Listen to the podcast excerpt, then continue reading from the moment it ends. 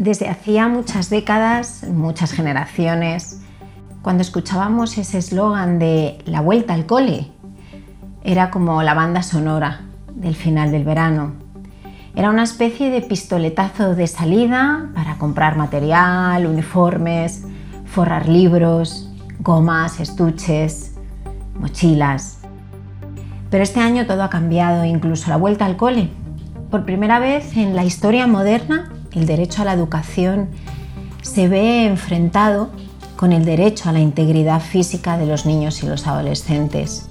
¿Cuál y cómo es la mejor forma de hacerlo? Será algo que iremos co-construyendo todos. Pero si de algo no debemos olvidarnos es que la escuela es un lugar sagrado para la construcción de niños y adolescentes sanos. Soy Isabel Oñoro, soy psicóloga clínica. Estás escuchando con seis dedos de frente, un espacio para reflexionar sobre las emociones y las relaciones. Y hoy, con más necesidad que nunca, un espacio para comenzar a decidir cuál es la nueva realidad que queremos vivir. ¿Me acompañas?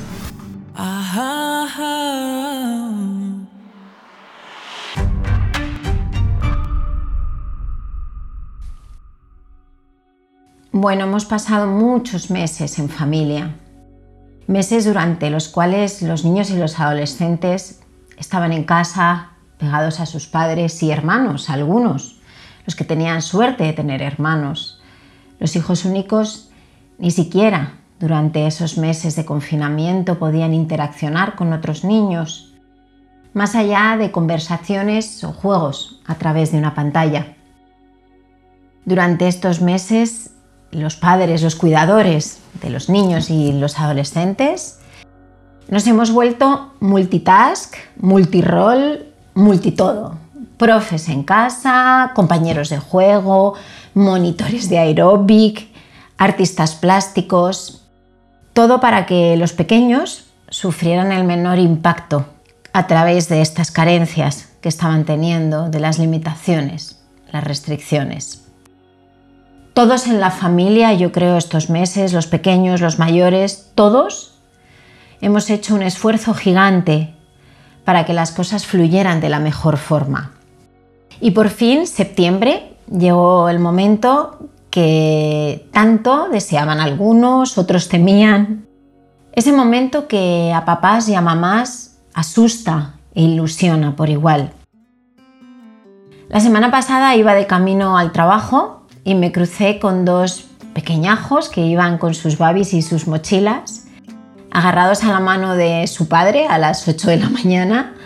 Eh, uno parloteaba sin parar con su lengua de trapo. Mm, nunca pensé que esa imagen me daría tanta felicidad. Los niños y los adolescentes necesitan salir de los hogares, relacionarse con sus iguales, jugar con ellos, enfadarse con ellos, rivalizar, imitar, idealizar.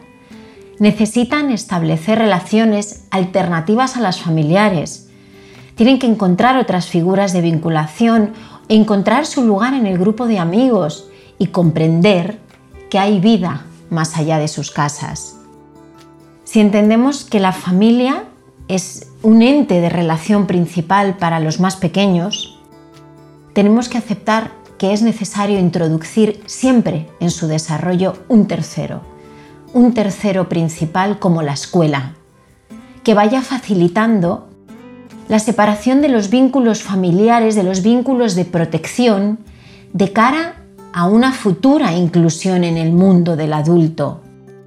Los niños tienen que aprender a explorar sin miedo el mundo, desear conocer y saber más, encontrarse con el que es diferente, arriesgarse a salir del área de confort, descubrir el mundo y evolucionar. El aprendizaje de, las habilidades académicas en el cole conlleva el desarrollo de toda una serie de destrezas cognitivas sobre las cuales también se van a apoyar y de las que se van a beneficiar las capacidades emocionales, como el autocontrol, la capacidad para esperar y escuchar, la tolerancia a la frustración, la motivación de logro. La inteligencia emocional va de la mano del desarrollo de la inteligencia racional.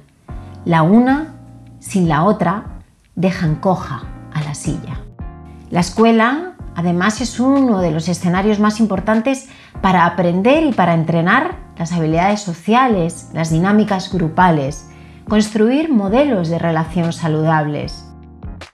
Las aulas son como pequeños experimentos de lo que de mayor será trabajar en equipo. ¿Cómo manejarnos en nuestro entorno comunitario siendo buenos vecinos, buenos ciudadanos? En clase se comparte, se respeta el turno, se aprende a escuchar y admirar a quienes tienen ciertas destrezas, se interiorizan límites, reglas, descubres que a veces una ganancia individual va de la mano de que todo el grupo gane.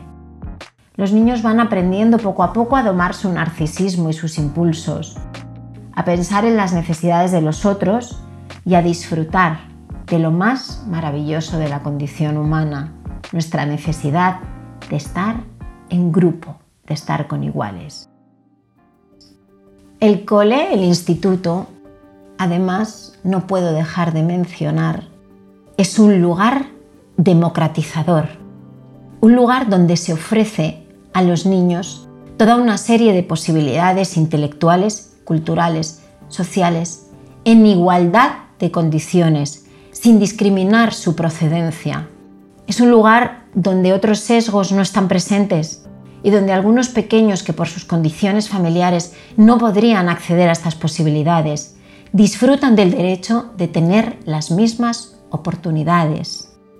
Que no se nos olvide es el lugar donde se da forma a la sociedad del mañana, por lo que es un lugar prioritario para ser cuidado con tremendo escrúpulo, para cultivar valores morales y sociales.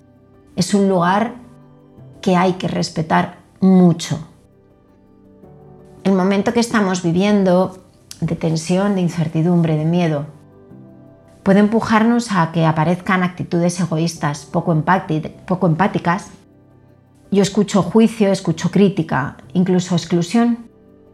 Vivimos tiempos que son un caldo de cultivo para actitudes paranoides, de inseguridad, desconfianza, de estar hiperalerta, hipervigilantes, donde sin darnos cuenta podemos fomentar reacciones de excesivo temor ante el extraño y falta de seguridad.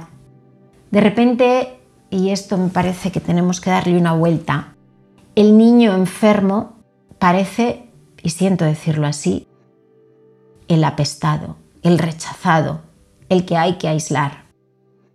Hace poco me contaban una anécdota de unos papás a los que habían llamado en el mes de julio, a finales de julio, de un campamento para que fuera a recoger a su hijo pequeño, un niño de 5, 6 años.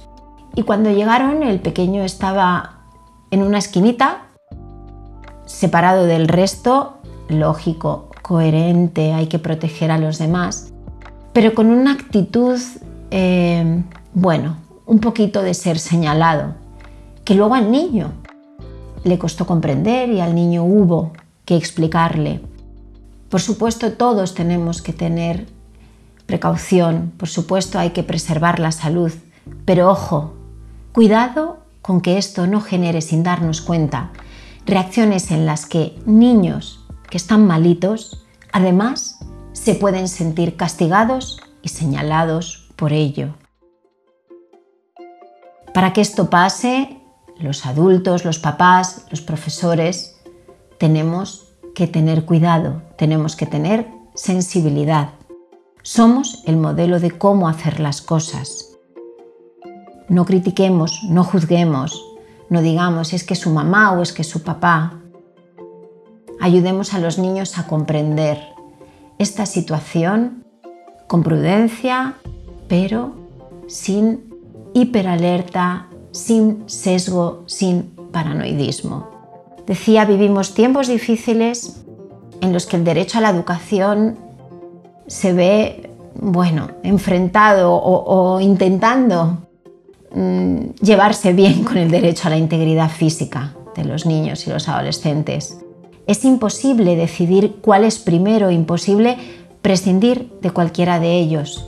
Todos, todos estamos preocupados pero utilicemos la vivencia común para unirnos, cooperar y colaborar, no para buscar chivos expiatorios ni todo el día hablar de culpables. Ayudemos a nuestros niños y adolescentes a viajar por este momento con la mayor serenidad posible y el menor alarmismo. Espero que os haya gustado, espero y deseo que todos vuestros niños y adolescentes puedan disfrutar de este curso, puedan seguir creciendo con la mayor libertad posible. Puedes seguirnos en con6dedosdefrente.com, Spotify, Apple Podcast, Google Podcast y Anchor.